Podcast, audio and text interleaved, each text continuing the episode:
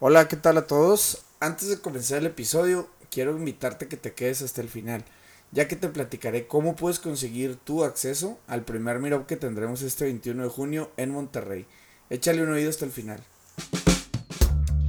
Los eh, estudiantes, sobre todo en Latinoamérica, están formados para que sean trabajadores de algo más grande. Así es como nos forman, para que seamos herramientas de un organismo más grande.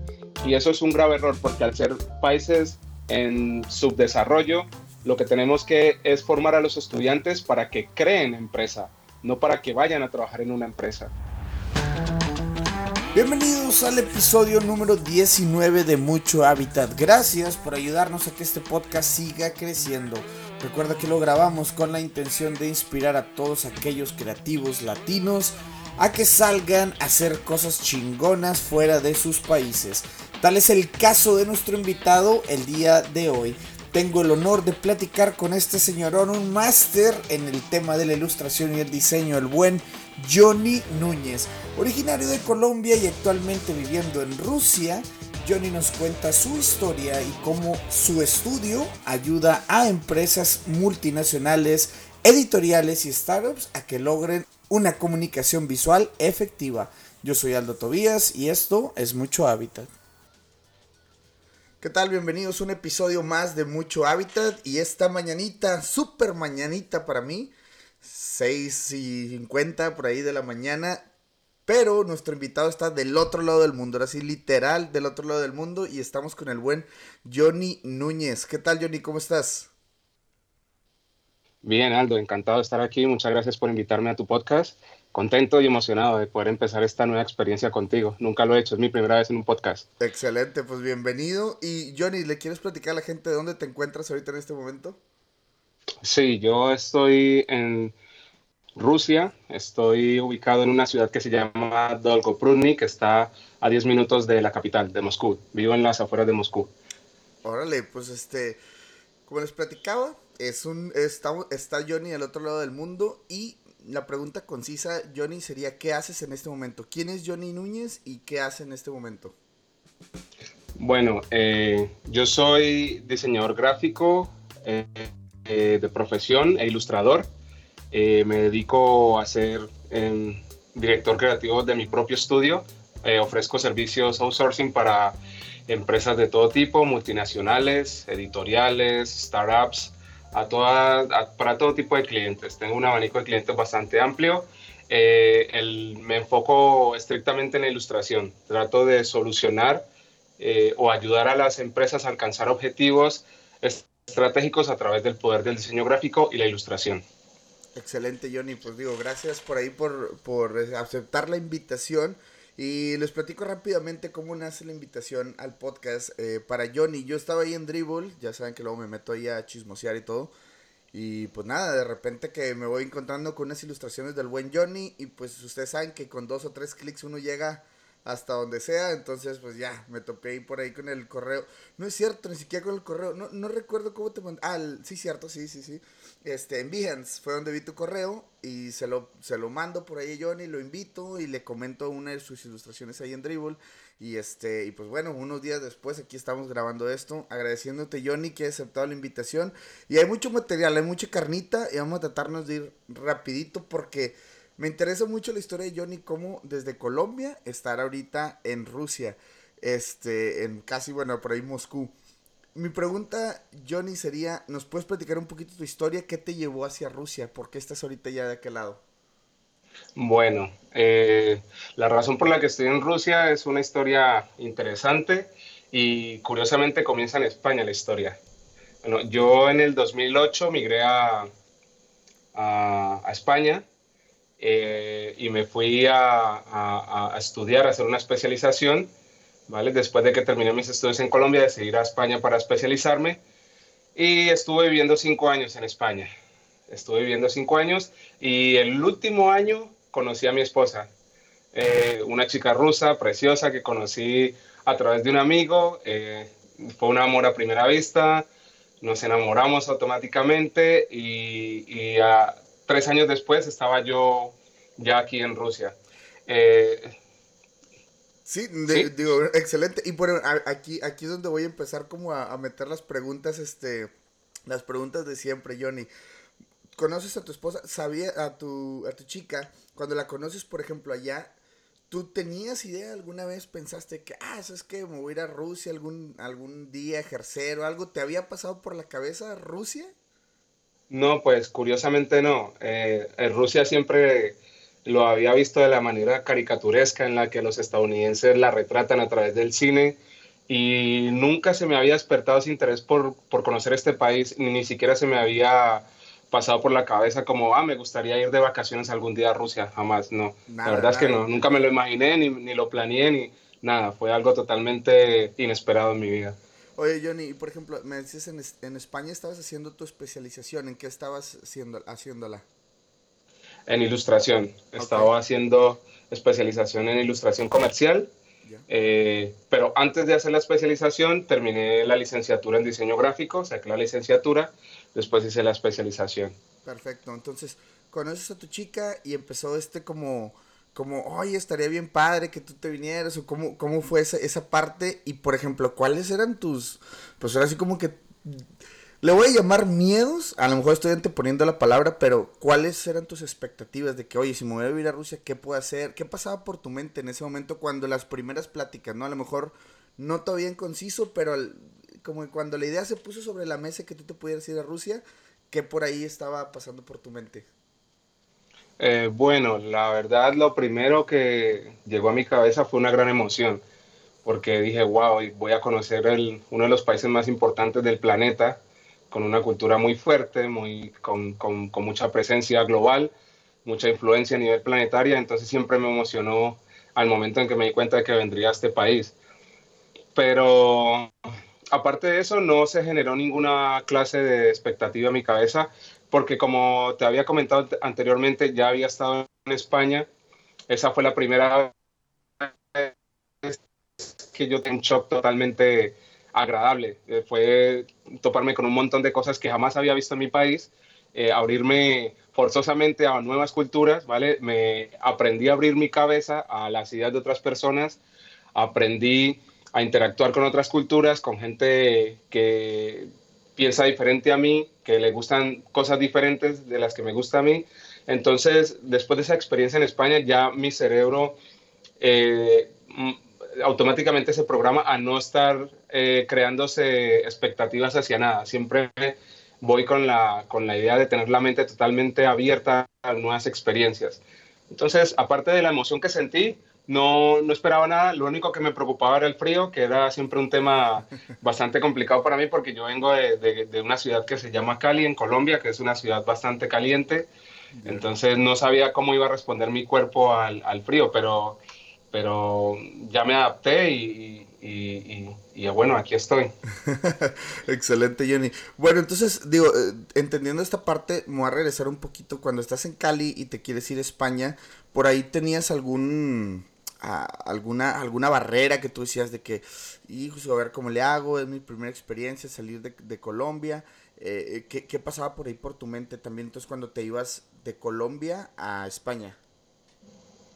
Bueno, eh, cuando iba de Colombia a España no hubo mucho problema porque eh, todo el proceso del viaje lo hice a través de una agencia, ¿vale? Que se encarga de, exclusivamente de ayudar a estudiantes a establecerse en España, a buscar las instituciones en las que quieren estudiar y todo eso. Entonces fue una transición muy suave, ¿vale? Gracias a esta, a esta agencia. pero sin embargo, pues... Mm, estaba el asunto ¿no? de las preocupaciones, uno como latinoamericano y yo como afrocolombiano, pues me preocupa mucho el tema del racismo porque siempre uno va con ese temor, uno dice, voy a ir a un país de gente blanca por fin, a ver qué, qué tal es el tema del racismo, a ver si me aceptan, a ver si voy a tener muchos problemas. Eso era lo que realmente más me preocupaba, pero eh, eh, era una preocupación peregrina porque realmente nunca tuve problemas de ese tipo en España.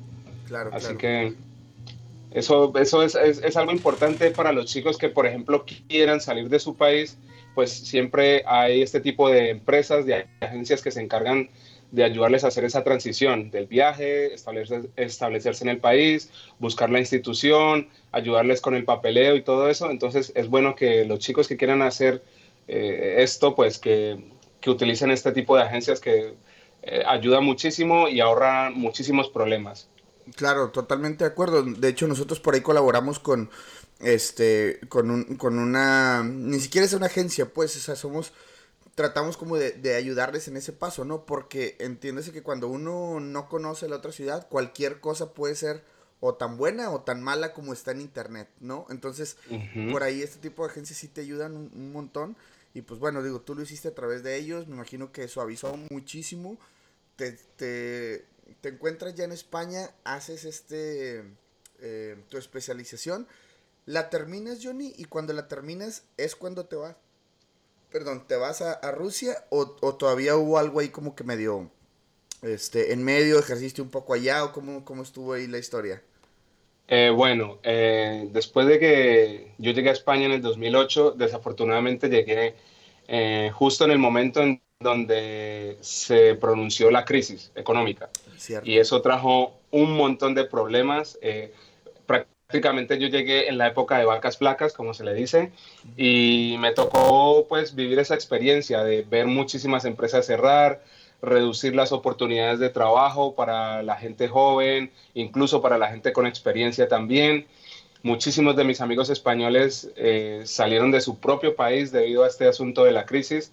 Eh, tal vez en Latinoamérica no se sintió tan fuerte debido a que nuestra economía no es tan potente como la europea. Y hay que tener en cuenta de que España, si no estoy mal, es la cuarta o tercera eh, potencia europea. Eh, cuando hablamos de economía. Entonces se sintió muy fuerte y debido a eso, pues apenas yo terminé mis estudios, mi, mi plazo de cinco años que tenía permitido para estar ahí estudiando, pues decidí regresar a mi país. Dije, pues, ¿qué mejor momento que ahora? Pues ahora está España un poquito complicada, pues regresemos a Colombia. Así que regresé a Colombia en el 2013 aproximadamente. Estuve dos años en Colombia haciendo proyectos de centralización creativa, que eso es una de las facetas que a mí más me gusta explotar. Y después de eso me vine para, para, Rusia, después de estar dos años en Colombia. En Colombia, perfecto.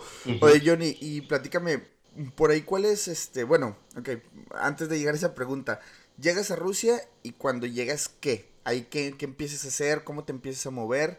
Este, me gustaría que, digo, volviendo al tema que, que, nos platicabas al principio, porque me parece algo bastante interesante, y más porque nos lo platicaba, recuerdo Andrea Mata también en uno de los episodios, ahorita platicabas un poquito el tema del racismo y todo, y por ejemplo, Andrea nos platicaba un tema de cuando llegó a Estados Unidos, el hecho de ser mujer la ponía en un spot donde, por ejemplo, había clientes que ni siquiera la volteaban a ver cuando hablaba, etcétera, etcétera. Tú llegas a Rusia y qué es lo que te encuentras haciendo y cómo viviste este, este tema, ¿no? También qué, pasaba por tu cabeza. Sí, bueno, eh, es una experiencia bastante interesante eh, interactuar con rusos. Bueno, ellos, la idiosincrasia de los rusos es fría por naturaleza. Ellos son un, una gente eh, muy cerrada desde el punto de vista latinoamericano, ¿vale? incluso, por ejemplo, en Rusia se ve mal que alguien sonría en la calle un desconocido, ¿vale? Algo que es totalmente natural y prácticamente automático en Latinoamérica. Tú vas, alguien se te, se te, se te atraviesa en la, en la, calle por tu camino y tú le sonríes como gesto de amabilidad, como diciendo disculpe, eso aquí no se ve. Pero son cosas que yo he ido aprendiendo a entender debido pues a que he estado muy interesado en conocer la historia de este país. Eh, he visto todos los, los eh, los aspectos que ha atravesado esta sociedad, las guerras, eh, los movimientos políticos y todo ese, ese, ese comportamiento que ellos tienen que para nosotros es tan frío, es la consecuencia de todos esos procesos por los que ellos han atravesado. Eh, una cosa que me resulta muy curiosa aquí es que eh, la atención al cliente es, es totalmente opuesta a lo que nosotros entendemos como atención al cliente en Latinoamérica. Platíquenos, platíquenos. es, es gracioso porque eh, aquí me parece que la gente es muy maleducada, ¿vale? Pero no es que ellos quieran ser maleducados, es que su carácter es demasiado fuerte y no les interesa hacerte entender que, le, que te agradan, ¿vale? eh, eh, no, no demuestran esas sonrisas. La sonrisa es algo totalmente íntimo, es algo privado que no se le da a todo mundo, ¿vale? Entonces, por ejemplo, cuando yo iba, monté por primera vez en autobús aquí, vino mi, mi, mejor amigo de España, vino a visitarme, y bueno, estamos en un hotel en, en Moscú y y se me ocurrió a mí la genial idea de ahorrarnos el dinero del taxi, ¿vale? Ahorrarnos 40 dólares que nos cobraban del hotel a mi apartamento y tomar un autobús. Y esa fue la primera vez en la que yo tomaba un autobús por mi propia cuenta. Ah, y resulta pues que subimos, eh, intenté pagarle al chofer y empezó una discusión de una sola persona. El señor conductor se empezó a enojar muchísimo conmigo porque al parecer yo le estaba dando un billete de una denominación muy alta y que pues que él no tenía cambio para darme.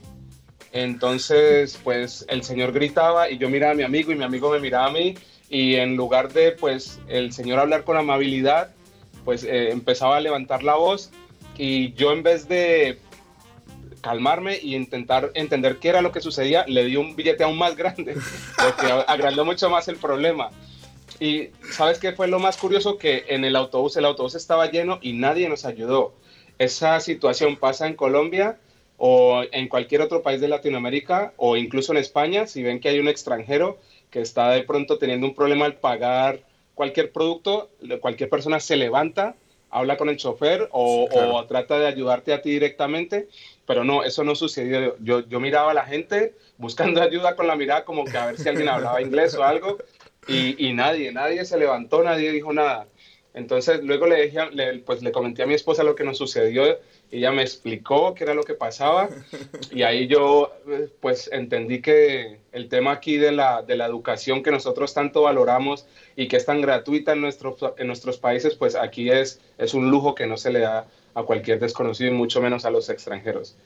Entonces fue bastante curioso ese caso. Totalmente, totalmente. Johnny, platícame, ¿qué onda con el idioma? ¿Lo sabías de antes de emigrar o, fue eh, por tu esposa o cómo, cómo pasó esta situación? ¿Cómo, ¿Cómo vives con esa situación del idioma? Pues la verdad, antes no tenía ni idea de ruso, eh, las palabras básicas, ¿sabes? Eh, el sí, no y ya está. no me preocupé mucho por el idioma porque eh, mi esposa me había dicho que pues con el inglés me iba a ir muy bien aquí porque en el círculo social en el que nosotros íbamos a estar nos íbamos a comunicar muy bien en inglés, así que pues no me preocupé mucho por el idioma. en cuanto al ruso, pues el ruso a mí fonéticamente eh, no me agrada, no me gusta cómo suena, no me gusta cómo se pronuncia, no me gusta el acento que tienen, pero, pero es una, una lengua que es importante aprenderla, ¿vale? Recordemos que este es uno de los países más importantes del planeta pero al mismo tiempo el ruso es complicado porque solo te sirve en Rusia. Tú sales de, de Rusia y, no te va a servir en ruso en ninguna parte. No es como el español, que si vas a Europa te sirve, si vas a Estados Unidos incluso aún te sirve un poco.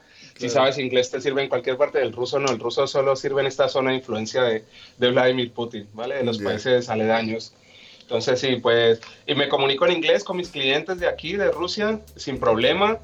Eh, de hecho, creo que ellos valoran mucho que les hable yo en inglés, porque de esa manera ellos también practican. Muchos de mis clientes me dicen, ah, genial, hablas inglés, hablemos en inglés, y, se emocionan mucho al, hablar en inglés conmigo. Y eh, muy pocas veces uso el ruso, eh, lo uso aquí en casa con mi esposa, hablamos en ruso, hablamos una mezcla rara, hablamos español, ruso e inglés, todo al mismo tiempo, estamos mezclando las cosas hemos acuñado. Excelente, digo, me, parece bastante interesante porque sí, es, este, son como los tres idiomas por ahí, este, principales que ustedes manejan y me imagino que hace una dinámica bastante, bastante divertida e interesante, ¿no? Tener como los tres idiomas y la mezcla y todo, bastante interesante. Y Johnny, me platicabas ahorita, por ejemplo, con tus clientes hablas en inglés. Me gustaría llegar hasta, hasta, hasta el punto donde conseguiste tu primer cliente en Rusia platícanos cómo fue esa experiencia, si fue un vaivén de que tú tiraste una cotización, otra, o cómo te publicaste una vez que estabas en Rusia, o trataste de buscar algún trabajo y mejor desististe. ¿Cómo, cómo pasa esa historia de tu primer cliente? Ok, bueno, yo soy muy dado a hacer correo directo, ¿vale? Me promociono a través de correo directo. Eh, me dedico una o dos veces al mes a mirar ciertos perfiles de clientes, a buscar cierto tipo de empresas y hago una, una lista de correo y envío un correo masivo a, todas a todas esas empresas o a todos esos clientes potenciales. Entonces, eh, en una de esas eh, campañas personales en las que yo me, me sumerjo, pues resultó que me contestó eh, el dueño, el CEO de una, una de las empresas de animación más importantes que hay aquí, que se llama Paravos, que en ruso quiere decir locomotora. Entonces, él me contactó, me, respondió el email, me dijo que estaba muy interesado en mis servicios, que si podíamos tener una reunión, yo le dije encantado. Eh, fui, fui a la reunión, eh, lejísimos, eh, Moscú es increíblemente grande, pues tú eres mexicano y supongo que pues Ciudad de México es enorme. Pues yo creo que Moscú es el doble de Ciudad de México, por ahí. No, no, no sé qué tan qué tan acertado está esta, este, esta suposición que estoy dando, pero Moscú es increíblemente grande, es enorme esta ciudad. Me tardé como dos horas yendo desde mi casa hasta, hasta ese estudio de animación. Y el, y el, estudio de animación no está en las afueras de la ciudad, que es lo más gracioso. Está dentro de la ciudad todavía, imagínate. Entonces, eh, bueno, fui, eh, el señor pues eh, encantado conmigo, le gustó mucho mi perfil profesional, le encantó mi, mi energía, que es algo muy importante al momento de entrevistarse con clientes. No se trata solamente de tener un portafolio bonito, interesante, sino también de transmitir seguridad, de transmitir una imagen muy positiva y muy profesional. Entonces, eh, él me contactó para que diseñara la, la identidad visual de su empresa pero al final me contrató para que fuera consultor de dirección de arte del estudio. Entonces estaba yo ahí con los chicos, eh, enseñándoles cuáles son las partes que deben tener en cuenta al momento de desarrollar cualquier tipo de proyecto en donde tengan que aplicar ilustración, cómo se presentan los, las ideas de nuevos personajes y muchos otros procesos que les, les ha ayudado a desarrollar. ¿Y esto fue, tu primer cliente? Esto fue tu primer, Mi primer cliente. ¿Y eso fue la primera vez que mandaste una lista de correo? ¿O ya habías intentado sin resultado? A, Rusia, sí, la primera vez que lo hacía aquí en Rusia. Dije, ya estoy en Rusia, voy a tomar reto, voy a ver si puedo lograr conseguir clientes. Aquí ya tengo clientes en Inglaterra, tengo clientes en Latinoamérica, tengo clientes en Estados Unidos, tengo clientes en España, pues vamos a sacar clientes euroasiáticos, vamos a sacar clientes de, Rusia. Y sí, lo logré. Excelente, y qué bueno que a la primera, y, y aquí yo creo que voy, voy a hacer un, una pregunta ahí como, este, un poquito para adentrarnos al tema, porque es, es uno de los, de, los temas que siempre abordo en el podcast, y es el tema del fracaso, Johnny. Eh, platicar un poquito del fracaso, y te lo preguntaba precisamente como con ese tinte, ¿no? De que si fue la primera vez que lo intentaste y a la primera te pegó, o tuviste algunas como eh, digamos, ah, bueno, lo mando, pero no tuve respuesta y lo volví a mandar y pasaron tres meses para que alguien me respondiera. O sea, te lo hice más que nada con esa intención, ¿no? De conocer tu perspectiva del fracaso. ¿Qué hubiera pasado si no te pega la primera? O si por ahí, no sé, vas con este cliente, te hubiera dicho que no, etcétera. Me interesa ver como el lado el lado donde, donde nosotros como diseñadores o en la industria creativa no siempre tenemos todo a la primera, ¿no? Es picar piedra, es experimentar, es aprender de las cosas que no salen bien y luego de ahí en adelante pues formarnos, ¿no? Y tener más experiencia. Tú el tema del fracaso, ¿cómo lo manejas, manejas Johnny? ¿Crees que existe? ¿No crees? ¿O cómo, cómo, cuál es tu opinión al respecto? Eh, definitivamente, estoy consciente de que el fracaso es un factor muy importante en el desarrollo profesional de cualquier creativo. De hecho, yo diría que yo soy un fracasado, pero desde el buen sentido. Eh, el, el, verme en situaciones a veces muy complicadas económicamente me fuerza a crear nuevas estrategias, me fuerza a prestar más atención en lo que estoy haciendo y, y siempre estoy cometiendo errores, siempre estoy fallando en algunos proyectos que me propongo. Eh, pero eso siempre me sirve a mí para generar nuevas experiencias y conocimientos y tratar de usar esa experiencia que me da el fracaso para tener eh, un éxito asegurado en los próximos intentos. ahora mismo yo estoy en un proceso en donde ya quiero parar un poquito el ritmo de trabajo que llevo y expandirme a algo más grande. Ya quiero montar un estudio un poco más grande, quiero volver a Colombia, quiero continuar mis proyectos de centralización creativa y todo eso que quiero hacer ahora es el resultado del conocimiento que me ha, me ha proporcionado el fracaso, ¿vale? Eh, yo ahora, en este momento de mi vida, soy muy consciente de toda la cantidad de dinero que perdí cuando recién salí de la universidad e incluso antes de salir de la universidad, debido a que no me preocupé por aprender el negocio del diseño, cómo funcionaba. Estaba muy preocupado en conseguir atención, pero no estaba preocupado en lo más importante, que era cómo conseguir eh, una buena remuneración económica sobre el trabajo que yo ofrezco eh, no sabía ni siquiera valorar mi propio trabajo. Entonces ese es mi mayor fracaso, ¿vale? Pero que con el tiempo he podido ir aprendiendo a enmendarlo, he aprendido a valorar mi trabajo, he aprendido a volverme un businessman del diseño y continúo en ese camino. Ahora mismo eh, me parece muy interesante lo que tú me preguntas porque decía que yo tengo cierta audiencia en mis redes sociales, sobre todo en Instagram, y a través de esas, eh, de, esa, de, esa, de esas personas que me siguen, yo trato de aportarle valor a la gente que me sigue en forma de conocimiento. Entonces, cada viernes hago un live streaming a través de Instagram para todos mis seguidores. Eh, entonces, en ese live streaming me, me, encargo de hablar de algún tema de interés para ellos y sobre todo de responder preguntas. Y es curioso porque esto va ligado a lo que me preguntabas. Los chicos que por lo general son chicos que recién están terminando la carrera, eh, están muy interesados en saber cómo pueden ser destacados en Instagram, pero casi nadie está interesado en saber cómo hacer dinero con su trabajo, que es lo más, importante. Eh, han, han, han, han, hecho un cambio de roles, han pensado que es más importante ser popular en Instagram que saber cobrar el trabajo que están, que están haciendo, por, que, que, que saber cobrar el trabajo para el cual se van a dedicar el resto de su vida. ¿Vale? Y es muy curioso porque esto es preocupante. Los chicos tienen que generar esa conciencia de que son, ellos no son eh, artistas y que Instagram es solamente algo que les va a dar popularidad en base a un algoritmo del que nadie sabe cómo funciona ciencia cierta. Así que no sabemos qué criterios está usando Instagram al momento de decir que una persona es popular.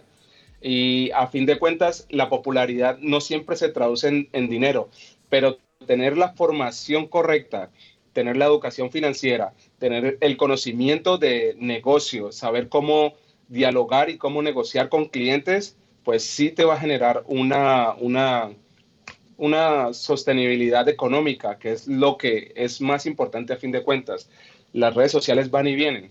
Mira, hace ¿qué? seis años o quizás menos, Facebook era lo más. El que no estaba en Facebook no estaba en nada. Ahora nadie está usando Facebook, solamente para que te envíen un recordatorio de un cumpleaños de una persona que no conoces. Pero ahora eh, la moda es Instagram. Eh, Instagram también tiene los días contados. Dentro de muy poco alguien va a sacar una nueva innovación y la gente se va a olvidar de Instagram. Entonces, yo creo que es muy importante que, pues, sobre todo a los estudiantes, que se preocupen por aprender el negocio del diseño, aprender el negocio para el cual se van a dedicar el resto de sus vidas, en lugar de estar preocupados por ser populares en una red social que, que nadie entiende bajo qué parámetros o bajo qué criterio está calificando la popularidad.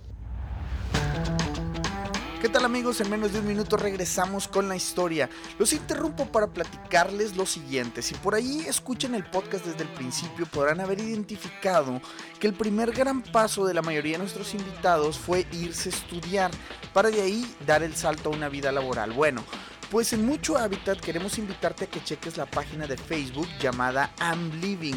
Es una página increíble en la cual colaboramos y en donde vas a poder encontrar posteadas solamente promociones de cursos de inglés de diferentes escuelas y en diferentes ciudades. Lo único que tienes que hacer es ir a darle like a la página para que estés enterado cuando haya una buena promoción en algún curso. ¿Ok? Los esperamos por ahí y ahora sí continuamos con el episodio me llama mucho la atención lo que dices, de que no te, en tus primeros inicios, en tu, digamos, en tu primera etapa como diseñador recién egresado, después de haber hecho tu especialización, no te enfocaste y no entendiste que este era tu, eh, digamos, como tu patrimonio, ¿no? Tu nivel de vida, tu, todo iba, iba a, a, iba a ser el resultado de cómo cobraras tu trabajo y que, como dices, experiencia tras experiencia, creo que lo entiendes ahora y creo que le, vas a empezar a dar como forma a esa parte.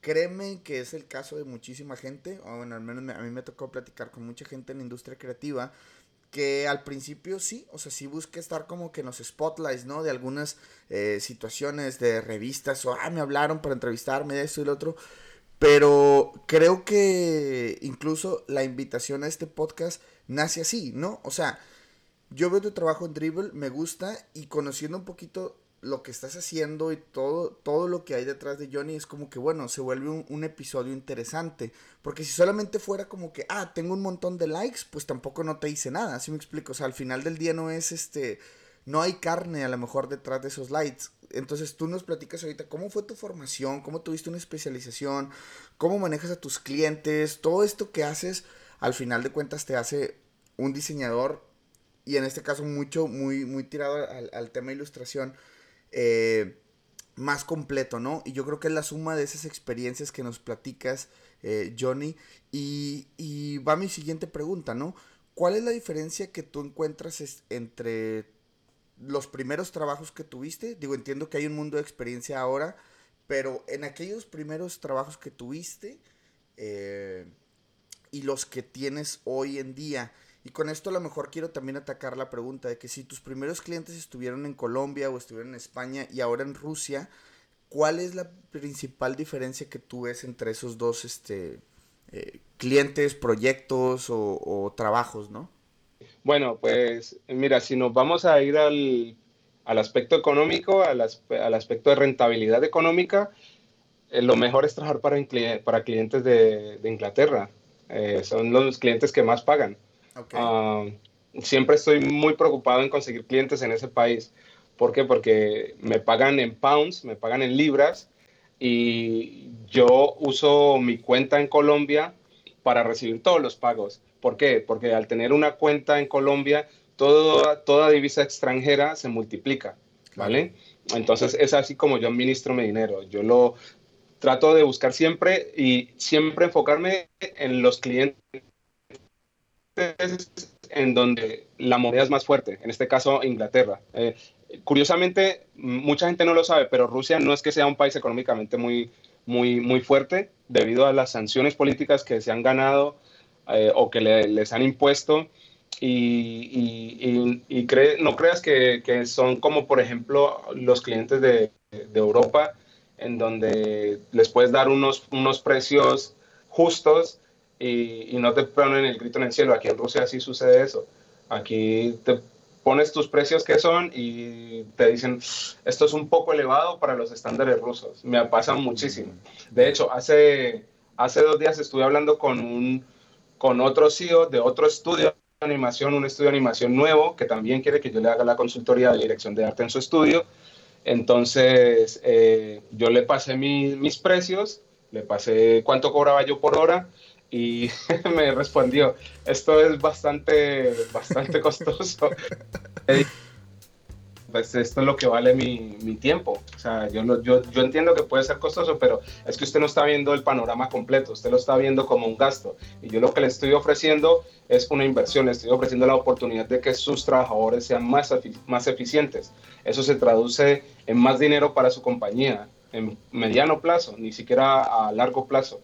Entonces, tengo que explicarles un poco ese proceso de qué es lo que están haciendo, en dónde se están metiendo, de hacerles entender de que no se trata de gastar, sino de pagar un buen servicio, de pagar a un buen profesional para que les ayude a ellos a incrementar sus ganancias, ¿vale? Que no se trata solamente de una cuestión de prestigio, de que yo no cobro lo que cobro porque creo que soy bonito, y porque mi voz es muy bonita y lo merece, porque, porque conocimientos son sólidos y está totalmente comprobado de que funcionan y lo más, lo más importante, los, los necesitan. Mis clientes necesitan mis conocimientos. Entonces, si quieren tener esos conocimientos que les van a ayudar a incrementar esos, esos números, esas ganancias en su compañía, pues tienen que pagar el precio que yo exijo. Excelente. Eh, y, y, en cuanto a dirección, ¿cómo funciona eso? O sea, el cliente mete mucho su cuchara, o sea, de que, de que quiere hacer las cosas tal cual, y en Latinoamérica es un poquito más como que te dan la libertad, o cómo funciona este tema.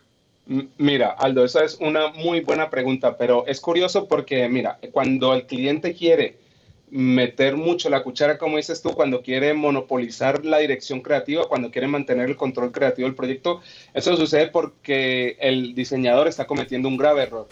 No está escuchando al cliente. Antes de comenzar cualquier producto, eh, perdón, cualquier proyecto con cualquier cliente, lo primero que se tiene que hacer es acercarse al, al cliente y preguntarle cómo puedo servirle, qué puedo hacer por usted, ¿vale? Entonces, así sea que te vayan a encargar a hacer un flyer, un, un brochure, un logo o un, no sé, una, una experiencia de usuario, una página web, cualquier cosa. Lo primero es sentarse con el cliente, escucharlo y hacerle todas las preguntas pertinentes para lograr darle una solución a ese problema que él tiene. Cuando no se hace ese proceso, cuando se omite, entonces es ahí cuando el cliente toma las riendas del proyecto y empieza a hacer cambios sobre cambios, y a cambiar ideas, porque claro, no estaba nada establecido, no se generó un brief, no se generó una, una reunión de contacto con el cliente, no se escuchó al cliente y no se, le hizo, no se le hizo entender de que está el diseñador dispuesto a solucionar un problema específico.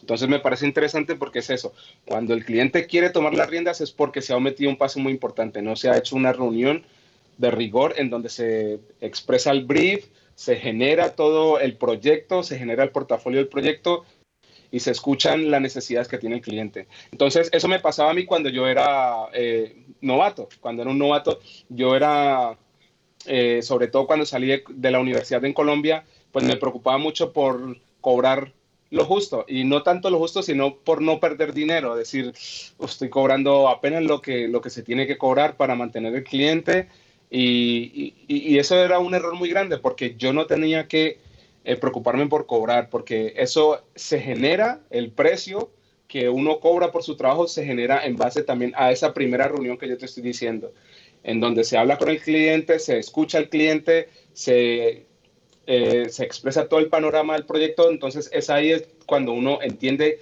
qué hay que cobrar, no antes. Si no se habla con el cliente, no sabe si vas a tener gastos físicos, si vas a tener que gastar eh, para subcontratar, por ejemplo, a un fotógrafo o subcontratar a un modelador 3D. Entonces, si no se hacen todos esos pasos, pues lo que se hace es perder dinero y darle la oportunidad al cliente a que, a que te controle.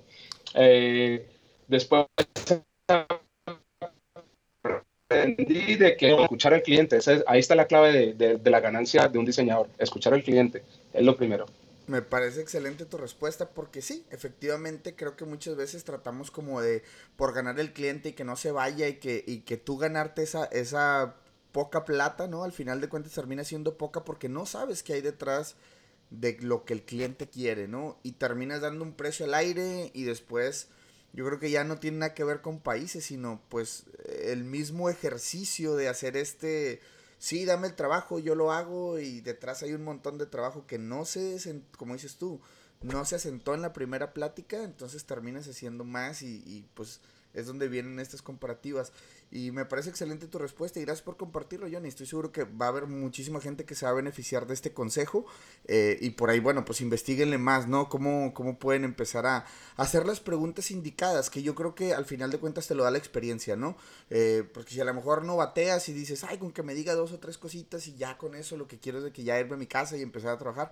Y pues no, realmente hay preguntas puntuales eh, en una columna vertebral para entender qué se tiene que hacer de principio a fin con el proyecto y al final entregar, ¿no? Y, esas preguntas no te las da más que la experiencia, ¿no? Saber qué es lo que vas a preguntar para tus, para tus próximos proyectos. Johnny, me voy a adentrar un poquito y lo comentaste rápido en el tema de educación financiera para nosotros los creativos. Yo sé, eh, por muchos allegados y por mi experiencia personal, que luego los creativos nos damos de topes con este tema de educación financiera, ¿no? No nos enseñaron, como dices bien, a cobrar nuestro trabajo o no nos enseñaron, o no hay una clase en la universidad que te hable de finanzas personales para creativos, ¿no? ¿Cómo dejamos de lado muchas cosas, por ejemplo, cuando cobras algún proyecto, eh, dejar de lado pues que estás pagando la licencia del software, que estás pagando la luz, el internet, o sea, y, y, nos vamos directamente a horas trabajadas, a horas hombres, decir, ah, bueno, con, esto la armo, no, no se diga ahora si vives en casa de tus papás o de algún familiar o no pagas renta y pues todos esos gastos son ciegos para ti, ¿no? Entonces, este tema de educación financiera, Johnny, el tema del ahorro, el tema de, de, de, no sé, de inversiones, y no hablo a lo mejor inversiones así estratosféricas y de millones de dólares, no, pero ¿qué crees que deberemos estar haciendo los creativos para atacar un poquito este, este tema del ahorro? Eh, eh, ¿Qué deberían estar haciendo los chavos como para, para no pasar por esta inexpertise, ¿no? De, de, no saber cómo cobrar y de no saber cómo lidiar con el tema de educación financiera o finanzas personales. Ok, pues mira Aldo, hay ahora mismo eh, en el estatus actual del el negocio del diseño gráfico, hay un fenómeno que se está cultivando a través de las redes sociales. Ahora, sobre todo en Estados Unidos principalmente, hay muchos eh, diseñadores, directores de arte, incluso estudios enteros que se están dedicando a convertir el negocio del diseño en un show. Es decir, están convirtiendo eh, la educación eh, informal online, gratuita, en un show. hay, actualmente hay una, una plataforma que se llama The Future, que es creada por Chris Dodd, que es un Sí, que es un tipo que tiene muchísima trayectoria y él ahora mismo está convirtiendo esa educación gratuita, ese valor gratuito que le está ofreciendo a través de su canal de YouTube en un show. Está convirtiendo el negocio del diseño en un reality. Si las personas van a su, canal, ahora mismo pueden ver que él está haciendo reality en cuanto a sus clientes. Es decir, un cliente va a su agencia y él registra todo ese proceso creativo con el cliente como si fuera un reality. Me, eh, hablo de esto ¿por porque esta es precisamente la respuesta a ese problema que tenemos. Los eh, estudiantes, sobre todo en Latinoamérica, están formados para que sean trabajadores de algo más grande. Así es como nos forman, para que seamos herramientas de un organismo más grande. Y eso es un grave error porque al ser países en subdesarrollo, lo que tenemos que es formar a los estudiantes para que creen empresa, no para que vayan a trabajar en una empresa. Entonces, a través de plataformas como YouTube, ya pueden los, los chicos que están saliendo de la universidad o los que ya son seniors, ya están graduados, ir a estas plataformas y encontrar una cantidad inmensa de contenido en donde les van a enseñar gratuitamente los puntos más importantes que deben tener en cuenta al momento de administrar su dinero, a cobrar su trabajo, a valorar su trabajo, a negociar con clientes, etcétera, etcétera. Entonces, eh, las escuelas, pues en Latinoamérica, las universidades eh, tienen un modelo de educación bastante obsoleto y es bastante complicado que lo cambien. Entonces, está más en los estudiantes, en los jóvenes, en que busquen las soluciones por ellos mismos y que aprovechen el boom que hay ahora del fenómeno del negocio del diseño gráfico, antes de que se sature más de lo que ya está. Entonces es, es simplemente componerse a, a, buscar los, los, el contenido preciso, dejar de estar buscando tanto contenido que no puede darnos tanta, tanto alimento intelectual y buscar el contenido que esté relacionado a nuestra profesión. Es así como debemos pensar. otra cosa que deben tener los, bueno, los, los chicos o los estudiantes, los juniors, lo que sean, es que siempre que eh, cada día que no sepan cómo cobrar su trabajo es un día en el que pueden estar perdiendo mil dólares. Es así como se tienen que mentalizar.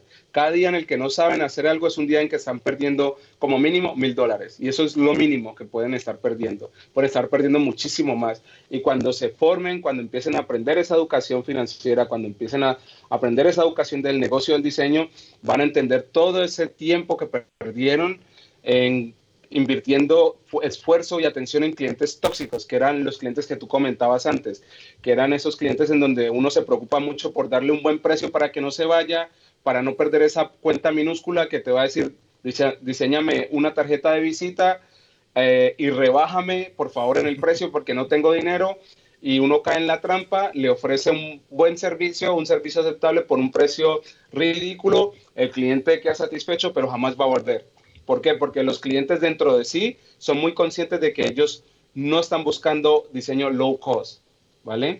Ellos buscan la economía, pero ellos no quieren tener a un diseñador low cost constantemente dándole valor a su marca o valor a sus productos. Ellos van a, en el momento en que ellos se puedan permitir pagar a un diseñador mejor, lo van a pagar y se van a olvidar del pobre que está regalando su trabajo. Entonces, por eso hay que estar siempre conscientes de que cada día en que no sepamos cómo cobrar nuestro trabajo, en que no sepamos cómo cómo debatir, cómo comunicar, cómo preguntar, cómo reunirnos con clientes, es un día en el que estamos perdiendo como mínimo mil dólares.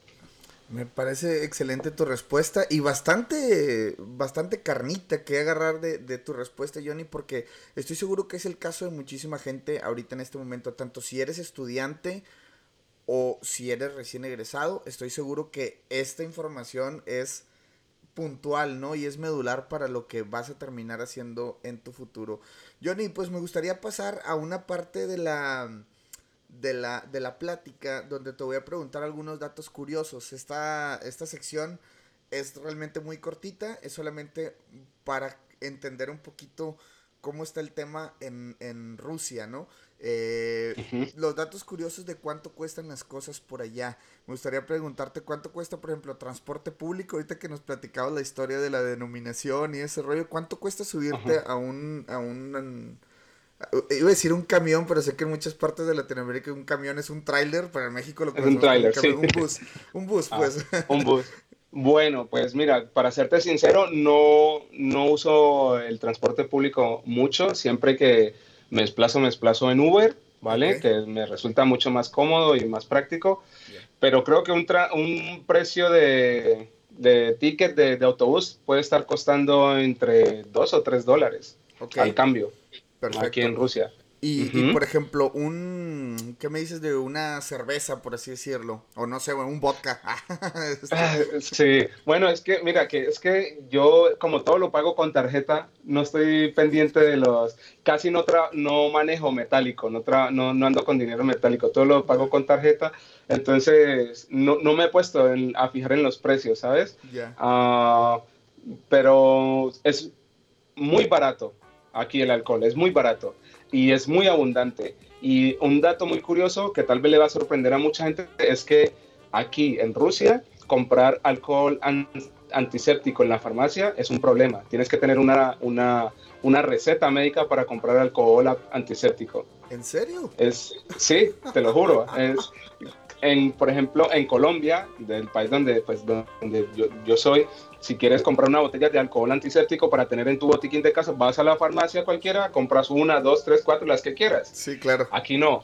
Aquí hay, pues, a través de ese problema de alcoholismo que ha habido aquí en la sociedad, uh, pues el gobierno ha decretado esa solución de que si quieren conseguir alcohol, tienen que conseguir una una, una, receta médica. ¿Por qué? Porque el alcohol antiséptico, como es el más económico, eh, las personas eh, alcoholizadas pues lo compraban para consumirlo, ¿vale? Para ingerirlo, no para, para usarlo como medicina, sino para ingerirlo como, como bebida alcohólica.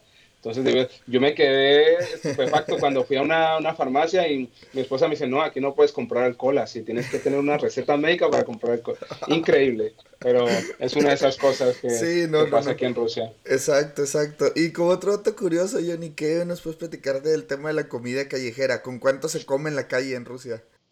Eh, es muy difícil porque no hay esa cultura de la fast food callejera como se puede ver en otros países.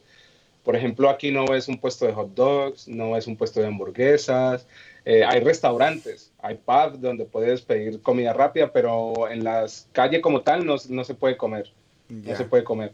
Así que eh, cuando va entrando el invierno, eh, algunas abuelas sacan un, un, horno y hacen castañas, pero es algo como más tradicional que como un negocio, ¿sabes? Es algo que se ve una o dos semanas y ya está, es algo por temporada. Pero no, no es como aquí, por ejemplo, si quieres que, ah, voy a irme a comer un, un, hot dog, no, no hay dónde, no existe. Tienes que ir a un McDonald's a comerte una hamburguesa o al, o al Kentucky a comprarte un, un, un tarro de, pollo, lo que quieras, pero sí, no, no se consigue. Tiene que ser un establecimiento como tal, ¿no? O sea, no tanto tiene que, ser un en la calle, ¿no? Como nosotros en Latinoamérica estamos acostumbrados a, a, a conseguir esa, esa comida. Excelente, Johnny. ¿Qué, otra, ¿Qué otro por ahí, este, lo más curioso que te haya tocado, no sé, como comer o, o, ver por allá, por aquellas tierras, digo? Bueno, es, lo más curioso es, el, shock cultural y el impacto que me ha provocado eh, la idiosincrasia rusa. Aquí, eh, si tú vas a Moscú, es una ciudad en donde está prohibido totalmente hacer grafitis, es totalmente ilegal, no es un solo graffiti en la ciudad y los que ves son autorizados y los que ves y los que están en vía pública son propaganda. Eso me genera un gran impacto porque están tan, tan, tan enfocados en el tema de la guerra, en el tema bélico, que em, me preocupa. Aquí lo que más mueve a la gente son esas, eh, el día de la, en donde celebran la victoria ante los nazis, eh, hacen la parada militar, esos son como los, ¿sabes? Como los, los Woodstock de ellos. Les encanta eso. Y vas por Moscú y todo lo relacionado a las estatuas, todo es relacionado a la guerra, el soldado desconocido, esta, esta estatua es de un general, esta estatua es de un soldado que voló un búnker y, y, no están como, como preocupados por salir de esa etapa, que están muy enfocados en eso. Eh, a mí me, me, me resulta un poquito chocante, ¿sabes? O sea, no, no me molesta porque es su cultura y la entiendo y entiendo su historia, pero es un poquito raro porque si tú te estudias la, historia bélica rusa, por ejemplo, de la Segunda Guerra Mundial, eh, los rusos no comenzaron siendo los buenos, ellos comenzaron como aliados de los nazis. Así que hay que tener eso en cuenta. Eso es lo que mucha gente no, no, no les gusta hablar y no les gusta recordar, que ellos comenzaron haciendo un pacto con Hitler de no, de no agresividad mutua. Eh, fueron aliados antes de enemigos. Y luego y después, Ajá, y después pues ya cuando Hitler los traicionó, entonces ahora sí los héroes defendimos nuestro país, defendimos nuestro territorio y no fue así la cosa. Entonces, de hecho hay mucha polémica aquí. Eh, ya sabes que el presidente pues es de ultraderecha, es ultraconservador y quiere mantener esos, esas tradiciones vivas y vigentes. Y eso es lo que provoca que un país no progrese, porque las tradiciones lo que hace es detener el progreso, hace que la gente se esté enfocando en cosas que pueden ser fácilmente omitidas. Eh, ahora Rusia está atravesando por, muchos, por muchas situaciones políticas interesantes. De hecho, pues ya me imagino que ya lo sabes que ahora tienen a Vladimir Putin como presidente vitalicio, que eso ya no es un presidente y entonces pues son cosas, eso significa que no van a cambiar muchas cosas. Es un país que se está cerrando a muchas cosas del, del futuro en el que está viviendo el resto del mundo. Claro, totalmente. Y digo, y pues nosotros como, como migrantes, mm, a mí me ha tocado, por ejemplo, en Canadá, que tú ves que es un país abierto a migrantes, es un país totalmente, digo, el primer ministro anterior era, era conservador y este es un poquito ya más, este, más liberal en, en, ese aspecto, ¿no? Y empieza a ver como este... Eh, adopción de culturas y de cosas que hace que un país vaya como progresando, ¿no? O sea, no cerrarte o encasillarte a un solo, digamos, como a una sola idiosincrasia, sino que empieza a ver más y más y más. Y de hecho, la verdad es una de las cosas que yo, a mí me gusta mucho de Canadá y es precisamente eso, ¿no? Que eh, tener un montón de culturas y un montón de, de, cosas que están pasando por aquí, siempre hay algo nuevo que aprender, que ver, que escuchar y eso, la verdad, me encanta, ¿no? E incluso platicando con los mismos canadienses, que eh, recuerdo por ahí una anécdota rápida, estaba atendiendo una junta y estaban personas de Francia, estaba yo latino, había personas de Asia y, y, una canadiense. Y entonces al final de cuentas este, hay personas también de la India. Entonces empezamos en esta junta y al final terminé yo diciendo a la canadiense, oye, pues qué loco con tu oído, ¿no? Que tuviste que chutarte todos los acentos, ¿no? O sea, el inglés, el medio latino y medio asiático y medio esto. Digo, que... que y me dice, pues es que así es, o sea, así estamos acostumbrados nosotros a, convivir con ese, con ese tipo de acentos, entonces para nosotros ya es una normalidad, ¿no? Y son de las cosas, pues, muy cool que están pasando en, en, en muchas partes del mundo.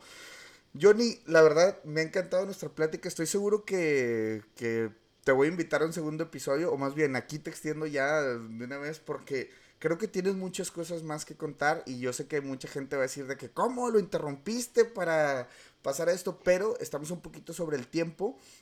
Este, y es aquí donde, donde te extiendo de nuevo la invitación porque me interesó mucho esta plática que nos, que nos ponías en contexto acerca del cómo cobrar y cómo eh, ser un mejor, digamos, como eh, director de arte y todo lo que estás haciendo de la consultoría, el tema político que yo creo que también lo, lo estás viviendo este, desde muy cerca y te interesa. Entonces, hay mucha carne, yo sé, detrás del buen Johnny Núñez y estoy seguro que vamos a, considerar en un, en un, próximo episodio. Es más, te voy a comprometer ahorita de una vez. ¿Qué onda? ¿Nos aventamos otro episodio? ¿Qué, Milloni? Claro que sí, yo acepto encantadísimo, Aldo. Excelente. Ahí estaré. Excelente. Y para pasar ya a esta última parte, Johnny, nada más me gustaría que nos platicaras qué proyectos vienen para ti, cómo, eh, qué, es lo próximo y también si nos puedes recomendar alguna herramienta que utilices, ya sea de software, de app, eh, algún libro, serie que por ahí nos puedas recomendar. Ok. Eh, bueno, en los proyectos que tengo personales, como te decía anteriormente, estoy en el proceso de formalizar y, y ampliar mi estudio, pero para establecerme en Latinoamérica, porque tengo unos proyectos en que quiero ejecutar de gestión cultural y centralización creativa, que es algo que nos hace bastante falta ahí. Estoy en, eso, en ese proceso. Ah, y en cuanto a herramientas, les puedo, les puedo recomendar muchísimas, pero la que yo más utilizo para organizar mi día a día, pues todas están incorporadas en el Mac y como herramientas externas, pues uso Procreate para hacer algunos bocetos. Ah, también uso una aplicación que se llama Notion, ¿vale? Que es para organizar el día, que me permite generar eh, hojas de, calendario en donde puedo ver todas las reuniones que tengo en el día, con quién tengo que hablar, con quién tengo que irme a reunir, a quién tengo que llamar, a, quién tengo que enviarle emails. Eh, uso también Instagram como una herramienta eh, y también utilizo una que se llama Pantone Studio, que es de los, de los de Pantone, que es una herramienta de administración de color muy buena, que me gusta mucho utilizarla. Y en cuanto a libros, les recomiendo The Process is the Inspiration de House Industries. House Industries es una fundidora tipográfica digital de Estados Unidos, una de las más reconocidas con las que han trabajado las, las marcas más importantes de, del mundo y supongo que muchos que nos están escuchando la conocen. Ellos tienen un libro que se llama The Process is, is the, The Process is the Inspiration. Así que les recomiendo mucho ese libro porque realmente es bastante inspirador. Cuenta los pasos de cómo montar un estudio, cómo iniciaron ellos, los problemas que tuvieron, las ideas que tuvieron, eh, etcétera, etcétera. Y en cuanto a series, pues no veo muchas series, eh, no sé series que les puedan servir profesionalmente, pero si quieren un buen rato, echar cabeza y estar analizando y generar, generar teorías, les recomiendo que se vean todas las tres temporadas de True Detective, que son excelentes. Sobre todo la primera, es algo para quedarse viendo los ocho capítulos sin parar, te los aseguro. Excelente. Gracias Johnny por tus recomendaciones. ¿Y dónde te puede seguir este, la gente en redes sociales? Eh, ¿Cómo te pueden encontrar por ahí? Sé que mucha gente eh, se va a volcar ahí a, checar qué andas haciendo. Eh, unos por, por, el, por, el mero por la mera curiosidad y otros porque pues quieren seguir tu trabajo, a ver qué, a ver qué onda, cómo te pueden encontrar, mi Johnny. Bueno, me pueden encontrar en Facebook, Instagram, Twitter, en Dribble eh, y en Behance. Me pueden buscar como Johnny Núñez, buscan Johnny Núñez y ahí aparecerá, o Johnny Studio. Así también aparezco en algunas redes sociales. Tengo un grupo abierto en Slack en donde invito a mi comunidad, a mis seguidores de Instagram a que eh, lo utilicemos como un proceso de retroalimentación y para compartir ideas. El grupo Slack es abierto y se llama Creaversidad. Así que también si quieren interactuar, si se quieren unir, pues pueden ir a ese grupo. También encuentran ese grupo en, Facebook, en una fanpage, y también lo encuentran en Behance. Buscan el grupo Creaversidad. Si quieren que los, que los, que los invite a unirse en Behance y promover su trabajo en Behance, pues me envían la solicitud de, participación. Y si el trabajo es aceptable, encaja dentro de los parámetros que yo estoy buscando, pues con mucho gusto los acepto y los promuevo en Behance. Perfecto, me parece excelente. Vamos a dejar todos los links en la descripción del episodio. Si por ahí, eh, bueno, porque por ahí Johnny se escribe J-H-O-N-N-Y, ¿cierto? Sí, sí, correcto, De todas maneras, ahí van a estar los links. ahí en la descripción, sí, ahí yo les dejo todo. Tú se los compartas a tu, a tu audiencia, por favor. Exactamente. Bueno, pues este, Johnny, ¿algo más que por ahí se nos esté escapando para finalizar este episodio? Eh, no, nada, yo encantado, eh, me gusta mucho eh, la iniciativa que has tomado con lo del podcast. Hace, más, hace falta más podcasts como estos en español, porque en inglés hay muchísimos, pero en español hay muy pocos y me parece excelente. Te felicito por esta iniciativa, por esta y sobre todo por los grandes invitados que has tenido, excluyéndome a mí, porque ayer me escuché todos los podcasts y están los invitados de lujo. Y animo a la comunidad a que se suscriban y a que sigan este podcast porque de verdad que está interesantísimo. No, hombre, Johnny, que, digo, la verdad es, Johnny es un chingón en, el tema de diseño e ilustración. Vayan y chequen su trabajo. Digo, la verdad, no por nada estás en, el, episodio. Eh, admiración para ti, Johnny, y para todo lo que estás haciendo. La verdad es de que eh, excelente persona, excelente tu trabajo como profesional. Y pues por ahí, digo, una excusa que yo tengo perfecta al hacer este podcast es tener contacto con gente como tú, Johnny, con profesionales de verdad, como nos dices, todo cómo te has preparado y cómo las cosas que estás haciendo ahorita para subirle nivel a esto, ¿no? Porque al final de cuentas para eso estamos aquí, ¿no? Para hacer que nuestra profesión como creativos termine teniendo el peso y el valor que merece, ¿no? Entonces, creo que tú eres uno de ellos, navegas con ese estandarte y pues por eso la invitación al podcast. Y pues bueno, señores, ahí va a haber un próximo episodio con Johnny, no se lo pierdan. Este, y agradeciéndote mi Johnny una vez más y pues estamos ahí en contacto. Bueno, muchas gracias, Aldo. gracias a tu audiencia también. Gracias. Chao, chao. Bye, bye. Hey banda, por fin podremos hacer realidad uno de mis sueños cuando comencé este podcast. Se trata del primer meetup de mucho hábitat y es que después de unos cuantos meses de no poder ir a México, por fin puedo hacerlo. Y estoy organizando un par de platiquitas en las cuales quiero compartir contigo cómo es ejercer como creativo, ya sea diseñador, ilustrador, fotógrafo, etc., fuera de tu país.